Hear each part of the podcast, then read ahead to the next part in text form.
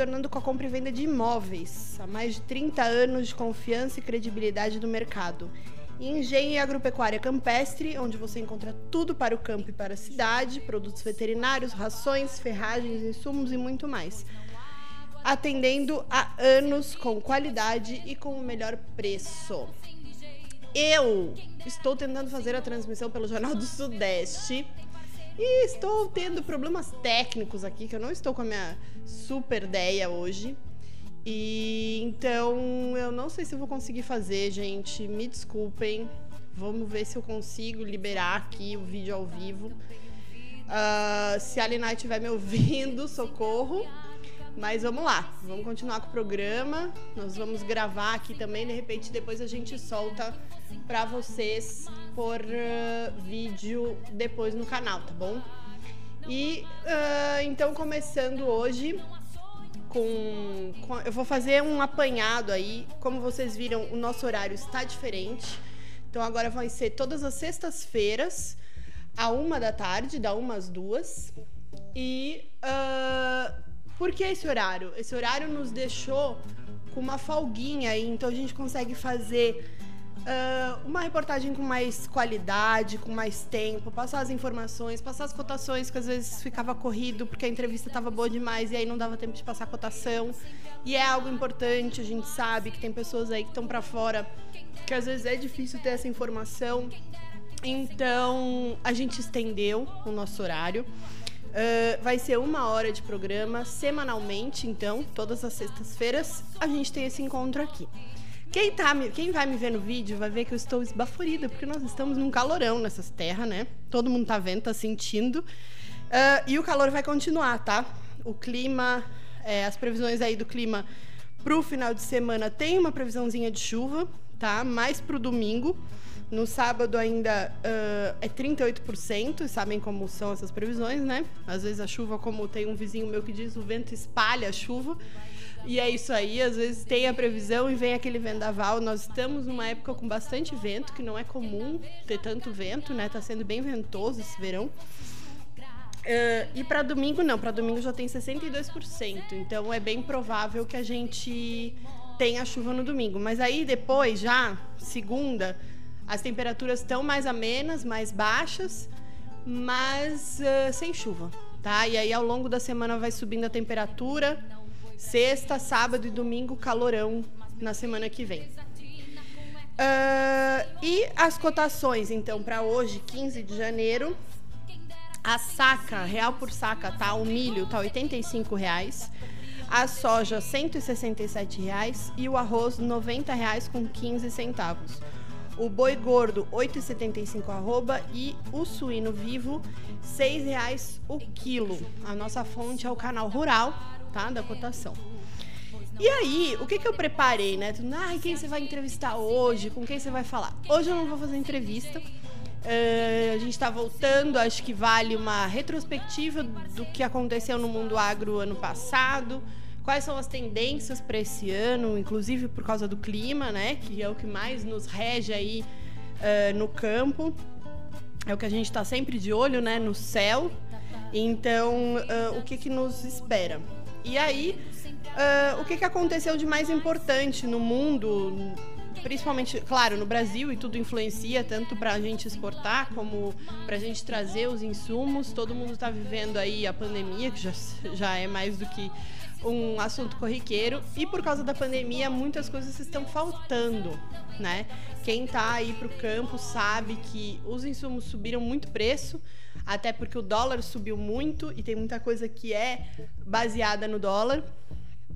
Tá faltando muita matéria-prima. Uh, eu, por exemplo, agora vocês sabem que eu tô na colheita do mirtilo, ainda tô, tá? Ela não terminou. E, por exemplo, não tem matéria-prima para papelão. Então, as caixas de papelão que a gente tem que fazer as entregas para os mercados, para a Ceasa, uh, das bandejinhas de mirtilo em caixas de papelão estão em falta. O pessoal do azeite também está reclamando, porque também tem que fazer caixas de papelão para as garrafas e vários outros hortifrutis aí que dependem de, desse material. Uh, outro material que está em falta é o alumínio, então vai faltar alumínio no mercado, tá? Isso já está sendo dito aí pelas, principalmente pelas empresas de bebida, já começarão a alertar Isso influencia, por exemplo, nas tampas. Então, o pessoal do azeite já está correndo atrás aí de tampas e tudo mais, e outros produtos também, outros produtores, uh, até tampa de, de vidro, né? Que é feito em alumínio, uh, pode ter problema de desabastecimento, tá? Uh, o Brasil, em 2020, teve uma teve a, a produção agropecuária mais valiosa dos últimos 32 anos, tá? E segundo a nota emitida pela Secretaria de Política Agrícola do MAPA, os produtos que mais contribuíram para esse crescimento foi a soja, né, que teve um crescimento real aí de 42,8%, o milho com um crescimento de 26%, a carne suína e a carne bovina. E para 2021 já é previsto pelo mapa um crescimento de 10% uh, dessa safra que já foi a maior de 32 anos. Então, já se espera aí para 2021 outro recorde dos últimos 30 anos.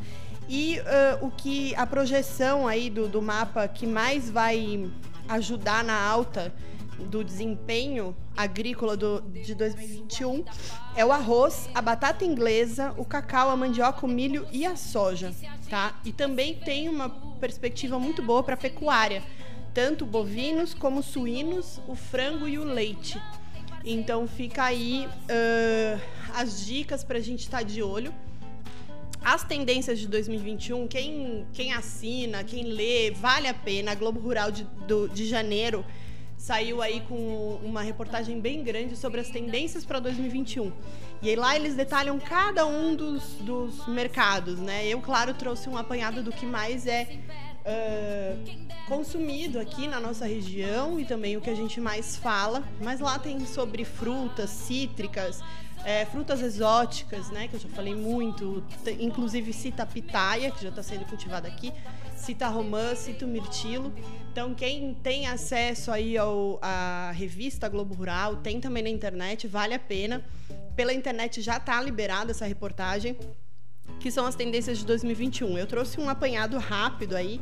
Então, o boi, uh, a previsão, a teve uma escassez né, de animais prontos para abate em 2020 e isso fez com que o preço subisse bastante. Isso deve se manter ao longo desse ano, tá? principalmente agravado pelo atraso das chuvas nas principais regiões produtoras. Uh, então, consequentemente, isso cai a disponibilidade dos animais Uh, e eles são responsáveis por 80% da oferta nacional. Então o boi segue um bom negócio, né? O bovino segue sendo um bom negócio aí para 2021. Essa é a tendência. Floresta, né? Que aqui na nossa região também voltou a movimentar, né? Teve, a gente teve um ano, uns anos aí que Uh, teve uma queda bem grande né, no interesse por, pela floresta, agora volta e está voltando com tudo. É um setor que está crescendo bastante no país inteiro, atraindo investimentos. Uh, foi um, um, setor considerado essencial na pandemia, tá? Ele não parou em nenhum momento. É essencial para a economia, tá? Porque não parou, então seguiu movimentando a economia, isso ajudou a puxar a economia. A gente sabe que o agro foi o único setor durante o ano passado com a pandemia que cresceu, né? E, e muito movido também pelos, pela área do, de florestas. E uh, então a área de, de móveis, por exemplo, alguns, alguns segmentos como de celulose, embalagem, material de higiene pessoal registraram uma maior demanda em 2020, eh, no ano passado, 2020. E a área de móveis e pisos laminados deve crescer nos primeiros meses desse ano, tá? Então segue sendo aí uma, uma boa, um bom investimento e mas a, a celulose continua sendo o carro-chefe nos investimentos de floresta, tá? Frutas. Houve um aumento muito grande no consumo de fruta no país, tá? No, com a pandemia, isso foi visto muito com os olhos de que as pessoas queriam ser mais saudáveis, aumentar os níveis de vitamina, de defesas do organismo.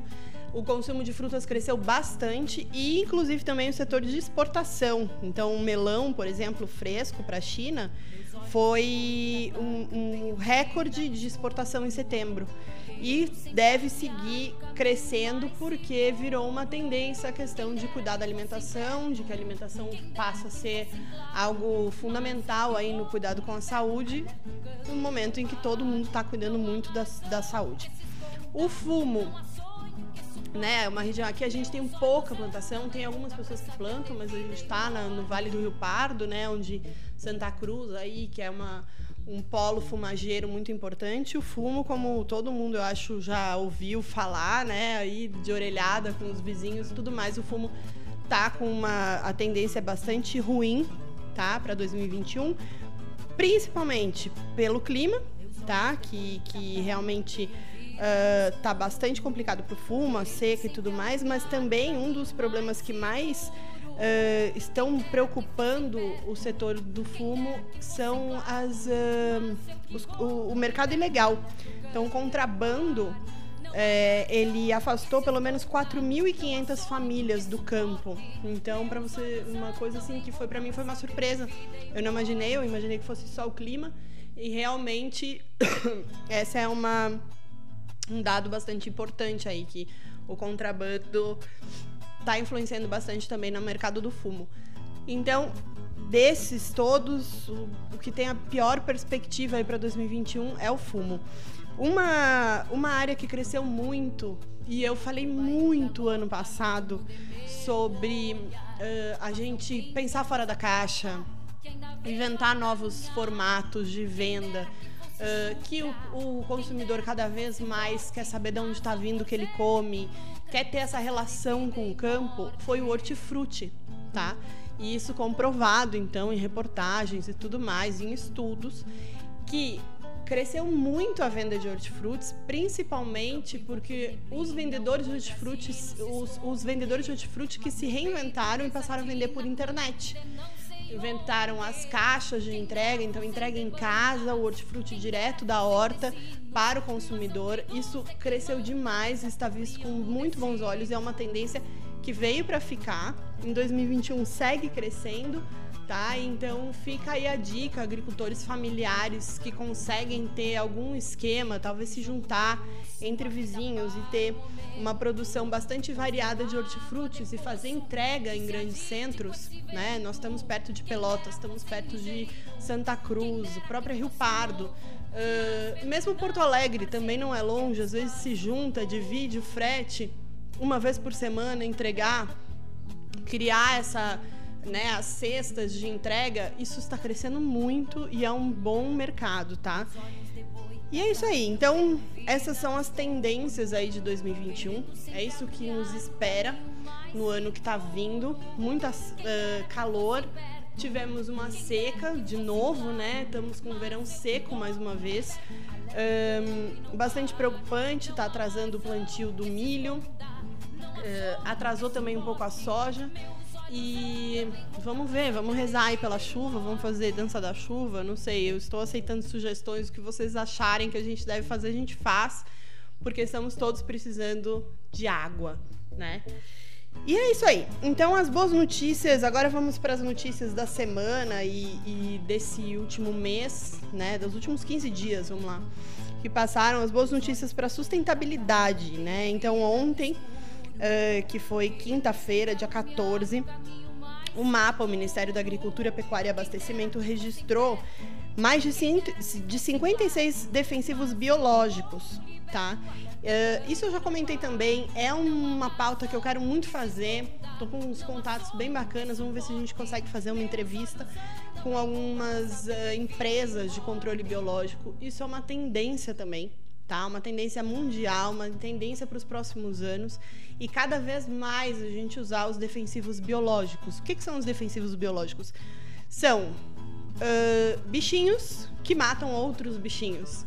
Né? Não só bichinhos, tá? Eu tô sendo muito generalista para vocês entenderem, mas tem uh, fungos, macrobiológicos, tem até uh, misturas de ervas e tudo mais, mas que servem. Então, o pessoal da agricultura orgânica, por exemplo, já está bastante habituado a esse tipo de, de produto. Mas na agricultura convencional ainda é muito novo, era muito novo mas está cada vez mais forte e cada vez com estudos mais uh, precisos e com seres, né, serzinhos vivos aí, mais uh, uh, assertivos para cada praga. Isso é muito bacana. Eu fiz já há dois anos atrás uma, um trato com, com, com biológicos no meu olival tá? Eu tava com uma praga que agora eu tô de novo, por sinal, por causa do clima, calor, essa, essa, esse clima ele tá favorecendo, né?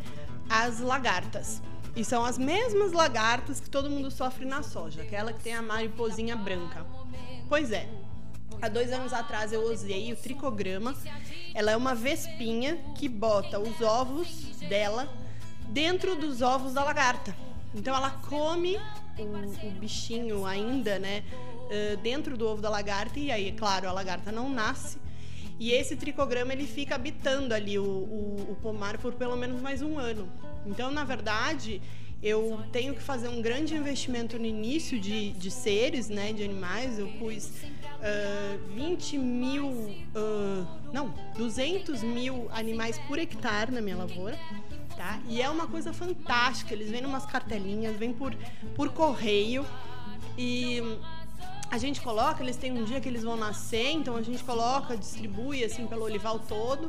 E aí eles nascem e passam, você não vê, eles ficam ali trabalhando para você sem você nem ver. E eles realmente povoam então uh, os ovos aí da lagarta e tal.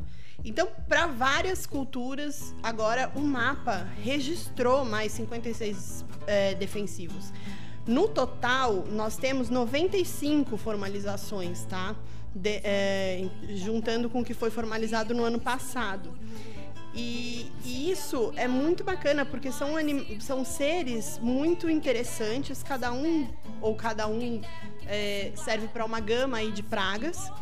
E eles têm muito menor impacto ao meio ambiente, obviamente, como vocês podem imaginar, do que o defensivo agrícola comum, né, químico. Uh, então, Desses produtos, quatro são ativos novos que não existiam antes uh, e três são de baixo impacto.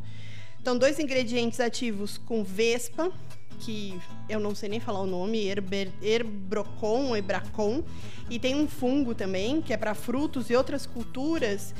E tem também um produto com ativo de peptídeo derivado da proteína arpin, e, e, atua de forma indireta no controle de fungo também. Então, ele é um fungicida. É uma proteína, um peptídeo da proteína que é, age no controle de fungos. Os outros todos produtos já, já eram utilizados uh, no, no Brasil, os outros uh, produtos biológicos, mas uh, fizeram algumas variações e tudo mais, né? Os considerados de baixo impacto são ingredientes ativos biológicos, microbiológicos, semioquímicos, bioquímicos e extrato vegetais, e que são muito usados na cultura orgânica e vão beneficiar principalmente essa cultura também. Mas beneficia todo mundo, porque a gente pode fazer uh, uma coisa casada, né? A gente não precisa usar sempre uh, o defensivo químico, nem só o defensivo biológico. O ideal realmente é a gente saber escolher em que momento usar cada coisa para não agredir ambientalmente, porque nós, nós dependemos do meio ambiente, né? Uh, tanto essa falta de chuva, tudo isso também vem da nossa da, do nosso impacto como seres humanos no planeta, né? Então a gente tem que tentar minimizar esses impactos e se a indústria cada vez mais nos ajuda nisso, melhor.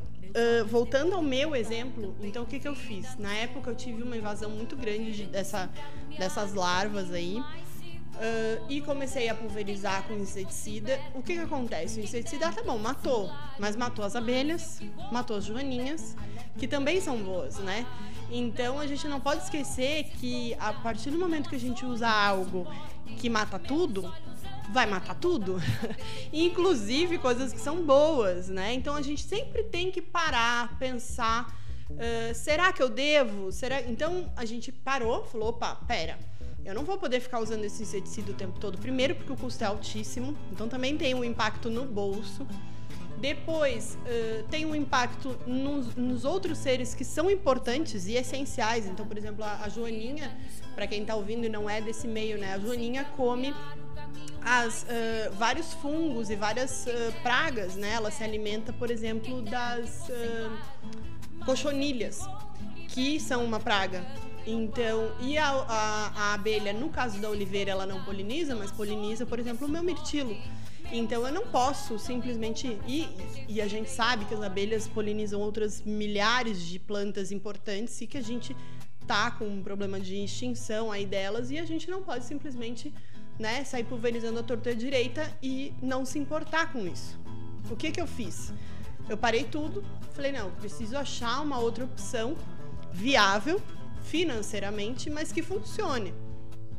Então, pro procurando nessa época, quem me deu essa dica foi o meu amigo, que eu já contei aqui para vocês, o Moacir, que é de Minas, que é olivicultor, mas que é produtor de café também. E lá ele já no café há muitos anos ele já vem usando os, os controles biológicos uh, na cultura, no café e na cana, tá?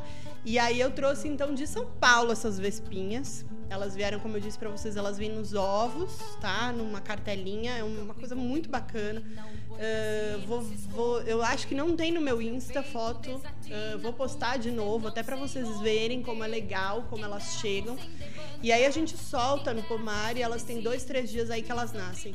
Então o que, que acontece? Elas vão povar só o que elas uh, atacam, né? Então elas realmente atacavam só os ovos da lagarta. E as abelhas e as joaninhas, por exemplo, continuaram livres e felizes aí pelo pomar. Uh, então, uh, o ideal é isso. A gente sempre conversar com o nosso agrônomo. Nessa época foi algo que eu uh, pedi para o Carloto, né, que eu queria fazer e ele topou e a gente estudou e fez. Mas conversar com os nossos agrônomos para que a gente possa fazer as um, as intervenções necessárias, mas com menor impacto, com melhor forma financeira também. Então, por isso que é tão importante a gente estar tá sempre apoiado ou na Emater, quem não tem né, condições para ter um agrônomo. Na Emater, a Emater, como a gente já falou aqui, está sempre aberta a ajudar, a colaborar. Existe uma, um departamento da Embrapa de biológicos, tá? de defensivos biológicos, então também é possível ir atrás disso. Uh, então fica aí minha dica, para mim funcionou super bem e já estou para esse ano de novo me programando para usar outras. Eu não sei se vocês lembram, a gente fez uh, uma. Eu fiz uma entrevista com o Carloto ano passado também falando sobre um besouro que a gente descobriu no meu olival e acabou soltando um alerta aí para os olivicultores que, que acabou a gente acabou descobrindo que era uma praga nova na oliveira. Pois é, essa praga que esse besouro ele é primo da, da Joaninha, ele tem um controle biológico muito bom, né? Um defensivo biológico que funciona muito bem para ele uh, e especificamente para ele. Então, por isso isso já era algo que já estava aí nos meus planos. E agora com essa nova aprovação do mapa, só reforça que a gente tem que cada vez mais pensar no ambiental.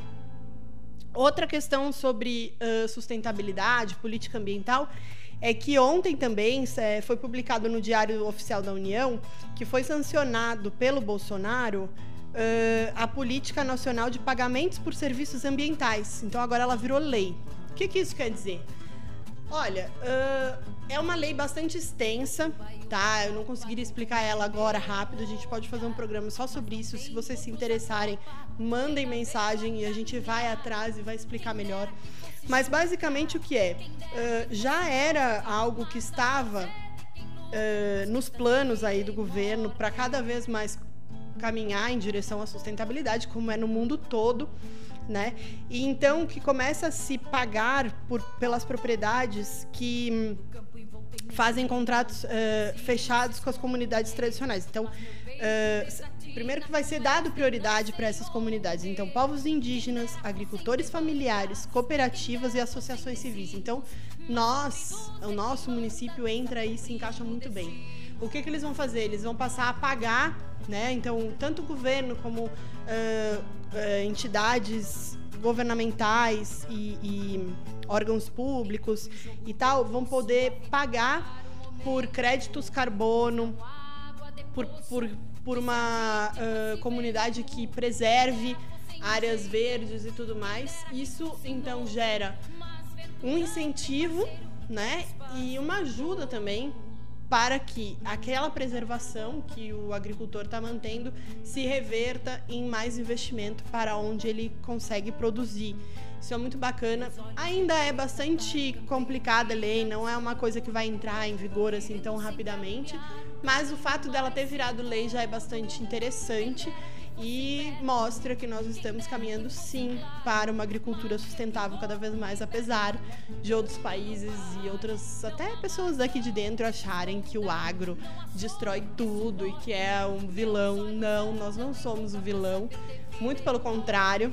E, e nós precisamos cada vez mais, nós eu digo, tanto como produtores, como uh, comunicadores, né? Eu hoje já me considero uma comunicadora, eu não sou jornalista, não sou radialista, falo que eu tô, sou uma aprendiz, né? Ontem a Michelle falou, eu falei, não, eu tô aprendendo ainda.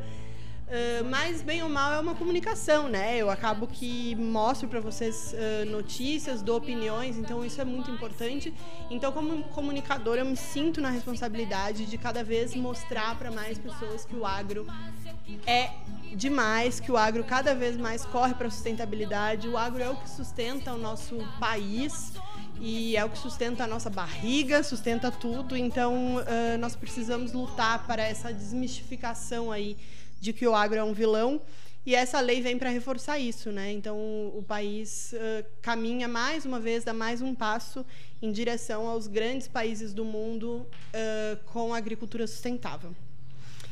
Uh, saindo da parte de sustentabilidade ambiental, o Banco do Brasil anunciou que planeja abrir mais 14 agências especializadas em agronegócio até março. Uh, isso visa agências que atendem desde agricultores familiares até grandes produtores. Isso é muito bacana.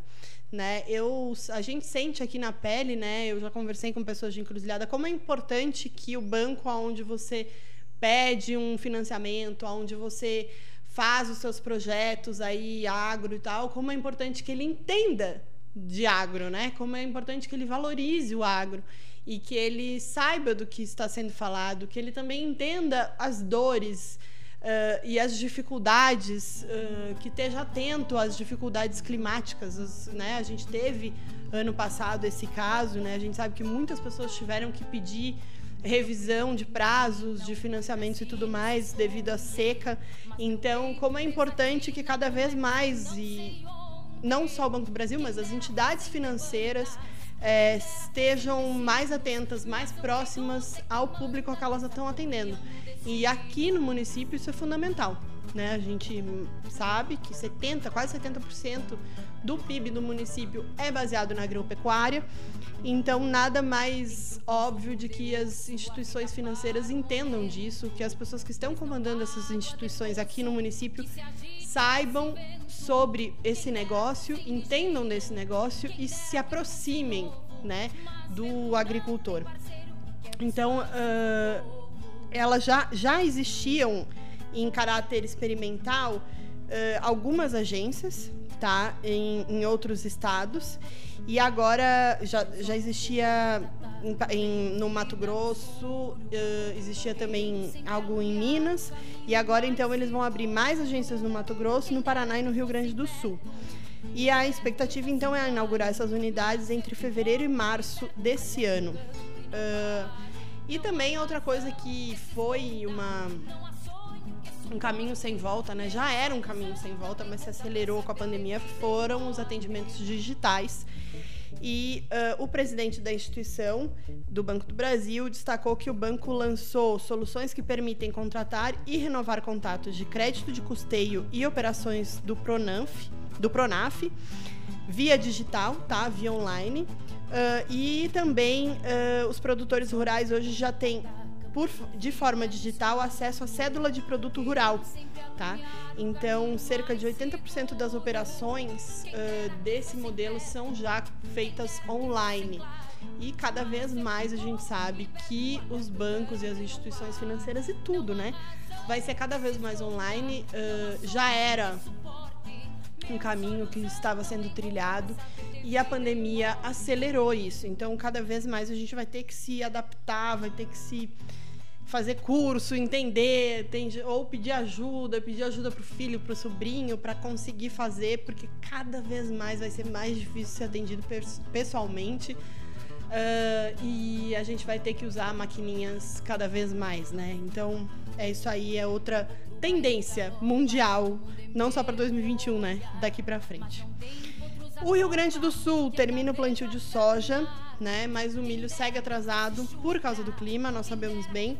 Laninha, que é o, o fenômeno aí climático que é o que está causando esse ano esse clima mais seco, tão estendido, né? A gente quase não teve chuva no inverno, que é uma coisa rara. Então a gente não chegou a se recuperar da seca do ano passado e já veio outra seca.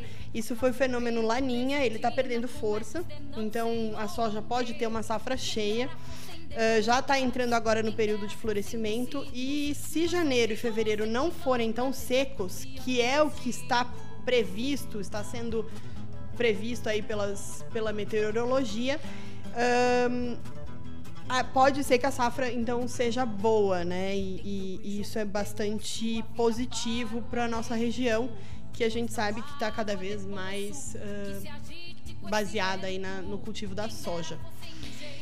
E aí, temos mais uma notícia bombástica. Os caminhoneiros, não sei se vocês já estão sabendo, mas existe já uma previsão de que os caminhoneiros estão tentando reunir e fazer uma nova greve geral, como a que aconteceu em 2018. Segundo eles, a adesão esse ano está até maior do que a de 2018 e um dos motivos que eles alegam é o não cumprimento do que foi acordado naquela época, tá? Uh, naquela época, se vocês se lembram bem, uh, um, o maior, uh, a maior discussão era o preço do diesel e também a questão do frete. Né? Então, a Agência Nacional de Transportes Autônomos do Brasil diz que a adesão vem crescendo e que o movimento pode ser maior do que o realizado em 2018. Entre os motivos, segundo o presidente da associação, é, estão a crescente insatisfação da categoria em relação ao preço do diesel, como eu já comentei a vocês, e as promessas que não foram cumpridas após a paralisação que foi feito o acordo com o então presidente Michel Temer. Outras reivindicações, o preço mínimo de frete, uh, que está parado até agora no STF. Já. Então já era uma reivindicação lá, uh, deram andamento e por isso eles pararam a, gre a, greve, mas ele ficou ali parado no STF. Implantação do Código de Identificação de Operação de Transporte, que foram duas conquistas é, de 2018 e esses recursos acabaram parando. Então, é, o, a, a, a, o segmento sobre o frete mínimo. Para resolver a questão e para que não haja greve, o que os caminhoneiros solicitam é uma reunião com a presença do presidente da República, Jair Bolsonaro. Eles dizem que eles foram a categoria, a categoria apoiou 100% a candidatura dele e que eles acham que agora o mínimo é que ele esteja presente na reunião para definir se vai seguir em frente a ideia de greve ou se eles paralisam isso e seguem em frente, então, os acordos e as, as reivindicações que aconteceram lá em 2018, se então o presidente hoje em exercício Jair Bolsonaro vai cumprir com os acordos que o então presidente Michel Temer fez naquele momento. Né? Então, uh, isso aconteceu hoje, esse, essa reivindicação. O presidente Jair Bolsonaro ainda não respondeu se vai participar dessa reunião, nem como deve proceder. Nós esperamos que isso não aconteça, né? não, que não aconteça a greve. A gente sabe que a gente está com uma economia bastante dificultada, bastante complicada. Já está difícil conseguir insumos por conta da pandemia. Tem coisas que não estão chegando, matérias-primas que não estão chegando. E o que está chegando é graças aos nossos grandes amigos e anjos aí, que são os caminhoneiros que não pararam em nenhum momento durante a pandemia, né? Esse nosso desabastecimento é de fora, não vem de dentro, porque a classe dos caminhoneiros em nenhum momento parou. A questão é que realmente não tem matéria-prima. E a gente espera, então, que as reivindicações sejam vistas, ouvidas e conversadas e que tudo que seja do alcance e, e razoável seja feito, porque nossa economia não pode sofrer mais um golpe como esse. Uh, para escoamento das nossas produções em fevereiro será um momento crítico aí se eles paralisarem em fevereiro para escoar muita coisa, né, muita produção. Então a gente espera que seja dada uma solução quanto antes pelo presidente e por todos os órgãos que estão uh, à frente desse, dessa negociação. E agora vamos para a Encruzilhada do Sul. Eu já tô ficando sem ar, nossa, uma hora é bastante, né? Eu tô assim mas tá indo bem, tá indo bem. Depois vocês me contam, vocês acharam muito tempo, vocês acharam que é muita informação, gostaram, o que, que vocês estão achando desse novo formato, tá? Vocês me contem tudo. Quem tá me ouvindo no rádio e não está me vendo no Face, conforme anunciado, foi um problema técnico da vossa apresentadora aqui, que não soube colocar ao vivo no Face, mas está tudo sendo gravado e eu vou postar no Face do Jornal do Sudeste assim que terminar, tá? Como gravação, sem live. A partir da semana que vem, eu prometo que eu vou fazer todos os cursos possíveis e imagináveis online, com todos os, os, os universitários possíveis, para que eu saiba ligar o live da, a live do Facebook direitinho para que vocês me vejam ao vivo e a gente possa se falar também por mensagens, tá? Do Face. Mas é isso aí. Acontece, gente. Eu tô aprendendo aqui. Eu faço uma coisa, eu faço outra, tô tentando fazer tudo, até que tá, tá saindo bem. Mas vamos lá. Encruzilhada do Sul terminou a safra da Amora. Falei hoje com o Beto Minuzzi, presidente da Frutes e produtor de Amora, que me deu um número fresquinho. Foram 89 toneladas colhidas esse ano, mais que o ano passado, tá? Foi um crescimento de quase 10% aí do ano passado. Estão de parabéns os produtores de Amora. E nós estamos agora iniciando a safra da uva a uva de mesa, tá? Tá bem no início. Semana que vem que deve ir pro topo. E as uvas viníferas ainda vão esperar mais um pouquinho, tá? Para aumentar os graus aí de açúcar e tudo mais, né? Que vocês sabem que então elas ainda ficam mais um pouquinho no pé. A colheita das uvas viníferas deve começar mais pro iniciozinho de fevereiro. O mirtilo, que cuja produtora aqui no município somos eu e minha mãe, né? A Fazenda São Jorge e a marca Herança do Cerro. Por enquanto, tá, gente? E essa é uma das notícias que eu ia contar para vocês. É, então, a nossa perspectiva aí, nós estamos no meio da safra. O auge mesmo foi ali por Natal e Ano Novo. Uh, mas continuamos colhendo quatro dias por semana, tá? E uma média de 160 quilos por dia. Uh, toda a produção vendida já, vendida na Ceasa, em Porto Alegre, vendido no CEAGESP também. Existem algumas lojas aqui no município que estão vendendo. Então, se alguém procurar ou quiser mandar mensagem, também a gente explica onde tem. Uh, e a, a projeção é uma produção esse ano de duas toneladas e meia, tá? Sendo que é uma produtora só. Então, e já temos quatro projetos de novos pomares de mirtilo em implantação para esse ano barra ano que vem. Uh, então, até fevereiro do ano que vem, de 2022, nós vamos ter mais quatro produtores aí uh, com mirtilo. Então, daqui dois anos, então 2023 mais ou menos, 2024, com certeza nós teremos uma produção de pelo menos 15 toneladas uh, de mirtilo. Isso é muito bacana porque o mirtilo uh, ou a blueberry, como já teve também um programa aqui onde eu expliquei, e vamos falar mais sobre essa frutinha aí que tá tão famosa e tá dando tanto que falar.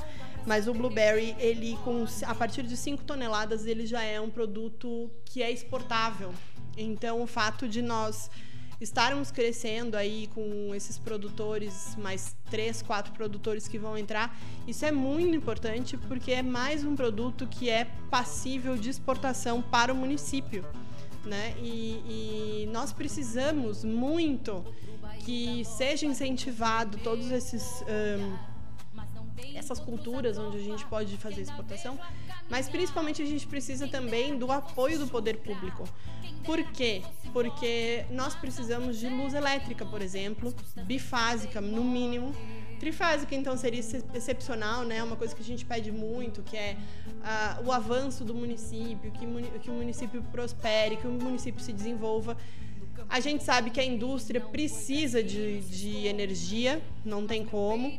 E se o município fornece essa energia de qualidade, isso dá um salto mil vezes maior do que se a, a indústria tem que fazer o seu próprio investimento. Então, entre se, se fixar em um município que já tem uma infraestrutura mínima de funcionamento pronta para ela, Claro que incentivos fiscais também ajudam muito, mas que pelo menos ela possa funcionar dentro de padrões mínimos de qualidade, sem ter que fazer um grande investimento. Então, sem ter que fazer gerador, é, caldeiras, é, plantas solares e tudo mais para funcionar, isso já é uma ajuda incrível. E eu tenho visto, eu, Paula, né, na nossa fazenda a gente tem visto como isso está difícil, por exemplo, porque o mirtilo ele é irrigado e a gente precisa de bombas. E as bombas, bom, o diesel, como os próprios caminhoneiros aí estão reclamando, está altíssimo. E as bombas elétricas, eu não consigo fazer elas funcionarem, porque a minha rede é monofásica. Uh, então, se eu ligo uma geladeira, já me cai a potência da minha bomba. Outra questão é que quando eu chegar no auge da minha produção, que vai ser daqui dois, três anos, mas ano que vem eu já tenho uma produção estimada de 8 toneladas, eu preciso de câmaras frias. E se eu não consigo ligar nem a bomba de irrigação, quem dirá uma câmara fria? Então, uh, é muito importante, não só para a indústria, é muito importante também para o produtor rural, que o produtor rural tenha à sua mão todos os meios e todos os recursos necessários para produzir com qualidade. Né? Que, que a gente consiga que o poder público ou faça isso ou incentive quem traga né? Eu acho que eu já disse aqui várias vezes, a gente não pode só falar que tudo tem que cair do céu, nem tudo é só o poder público que tem que fazer. Mas facilitar isso sim é um papel deles. Uh, incentivar isso sim é um papel deles e é algo que nós, como cidadãos, como produtores, como investidores no nosso município, e eu digo investidores, não são grandes investidores, gente. Qualquer agricultor familiar que está produzindo é um investidor, ele está investindo, ele está pagando impostos nessa cidade, nesse município. Todos nós precisamos exigir essas, esse incentivo e essas facilidades para que empresas possam nos trazer internet, luz, água, saneamento. Então, assim, nem, pode ser que nem tudo precise ser público, mas que então o poder público nos ajude a trazer quem possa fornecer isso. Então fica aí esse recado, esse puxão de orelha dos cidadãos que lembrem que passaram as eleições, mas agora começa um trabalho de quatro anos árduos de cobrança, de verificação, de checar se as coisas estão acontecendo. Se não estão acontecendo, é papel nosso sim participar, ir lá, pedir, lembrar, reclamar, né? Uh, porque não adianta a gente falar, ah, é tudo igual. Ah, é tudo igual. Não, a gente não pode se, se, se colocar agora na situação de que, ah, bom, paciência, não fui eu que votei, ou eu votei, mas é tudo igual. Não, a gente precisa mudar e a gente precisa que o nosso município se desenvolva e só nós, munícipes, que vamos conseguir isso, tá? Então, fica aí. A minha minha, meu desabafo, meu, meu, meu, pedido de ajuda, né? E de, de vamos formar aí um grupo de, de, de, fiscalização, tá? Eu conto com vocês, o que vocês verem, o que vocês quiserem, o que vocês acharem. Mandem suas opiniões e a gente sempre vai estar aqui com os microfones e os ouvidos e o coração aberto para ouvir, para tentar ajudar. Então, mirtilo, estamos no meio da safra, deve ir até fevereiro, final de fevereiro, e as olivas iniciam a colheita em meados de fevereiro. Algumas, algumas um, propriedades devem ir até março, final de março. Esse ano ainda não vai estar funcionando o lagar comunitário da Frutes, que vocês já ouviram também bastante a gente falar. As máquinas já chegaram, já estão lá no, no, no, no pavilhão da Frutes porém ainda não foram instalados porque existem algumas obras de adequação que têm que ser feitas. Essas obras se atrasaram um pouco por, por uma questão da pandemia, como a gente sabe, mas para a safra de 2022, com certeza esse lagar já vai estar funcionando. E uma boa novidade está confirmada, tá? A Fena Frutes. Então vai ser a Feira Nacional da Fruticultura de Encruzilhada do Sul, uh, cuja Frutes é a, o promotor eu, Paula, sou a diretora aí do Conselho de Organização da feira. A Feira Nacional ela está uh, confirmada para os dias 15 e 16 de outubro, que coincide com a, expo, com a exposição agropecuária do município. E isso foi feito de propósito, para unir forças com o sindicato, para a gente trazer mais visibilidade para essas uh, festas e feiras nacionais aí. Uh, a gente sabe que é uma época que a gente pode ser, esperamos, por isso que foi para o segundo semestre, esperamos não precisar cancelar, não precisar mudar o formato, esperamos poder receber as pessoas presencialmente, porém também, ainda assim, ainda que a gente possa fazer presencial, também vão existir. Uh, transmissões via internet, porque é um modelo, de novo, que veio para ficar e que é muito importante, muito interessante. E uh, então vão participar da Fena Frutes as frutas mirtilo, uva, mora, nozes e olivas, tá? E também para essa feira está sendo programado, estudado e organizado o selo de denominação de origem da Serra das Encantadas, que também é um assunto que eu vou falar bastante ao longo desse ano aqui. Vamos ter programas sobre todos esses assuntos, específicos sobre cada um deles. Se vocês gostaram, mandem então mensagem. Se não gostaram, mandem também, tá? Mas sejam bonzinhos, sejam delicados, porque meu coração é mole. Uh, fiz com todo carinho esse apanhado aí do que aconteceu ano passado, do que está para acontecer, né? As previsões, obviamente. Uh, vamos rezar para o clima, para que venham essas chuvas que a gente está precisando tanto. Uh, nossos microfones, como eu disse, mensagens, o celular daqui, vocês já sabem, 999 29 7467 51. Podem também me seguir no Instagram, guria.da.lida. No Facebook também Guria da Lida. Tem o meu Facebook que é aberto, Paula Becker o Facebook da página do Jornal do Sudeste ou mesmo da Rádio Encruzilhadense. Nossos canais todos de mensagem, inclusive o telefone da rádio, estão abertos para todas as sugestões, perguntas, dúvidas. Gostei desse assunto, ela podia falar mais disso. Poxa, isso me interessa, vamos fazer um programa sobre isso. Mandem então as suas sugestões, tá? Elas são muito bem-vindas e muito importantes e fundamentais para que esse programa venha com assuntos interessantes para toda a nossa comunidade, tá? É feita para todo mundo, não só para o produtor de soja, não só para o produtor de mirtilo, não só para quem é grande, não só para quem é pequeno, não para quem é do campo, porque tem gente que é da cidade, mas que gosta muito dos assuntos também. Então, para a gente poder contar coisas interessantes para todo mundo aí, eu conto com com vocês, com a ajuda de vocês, com a opinião de vocês, que sempre é muito querida. Eu fiz uma brincadeira de vocês serem delicados, mas sempre são muito delicados. Espero que vocês tenham gostado. Espero vocês na sexta-feira que vem com mais um Hora da Lida. Uh, um beijo, um abraço, bom final de semana e que venha a chuva domingo. Tchau!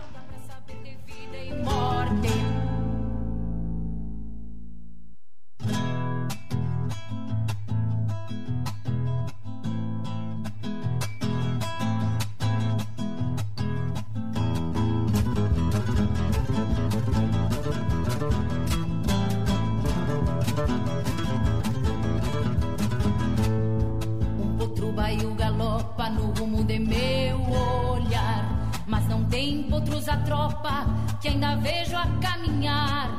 Quem dera que fosse chucra, quem dera que fosse forte, mas a força é de quem lucra, as custas de vida e morte.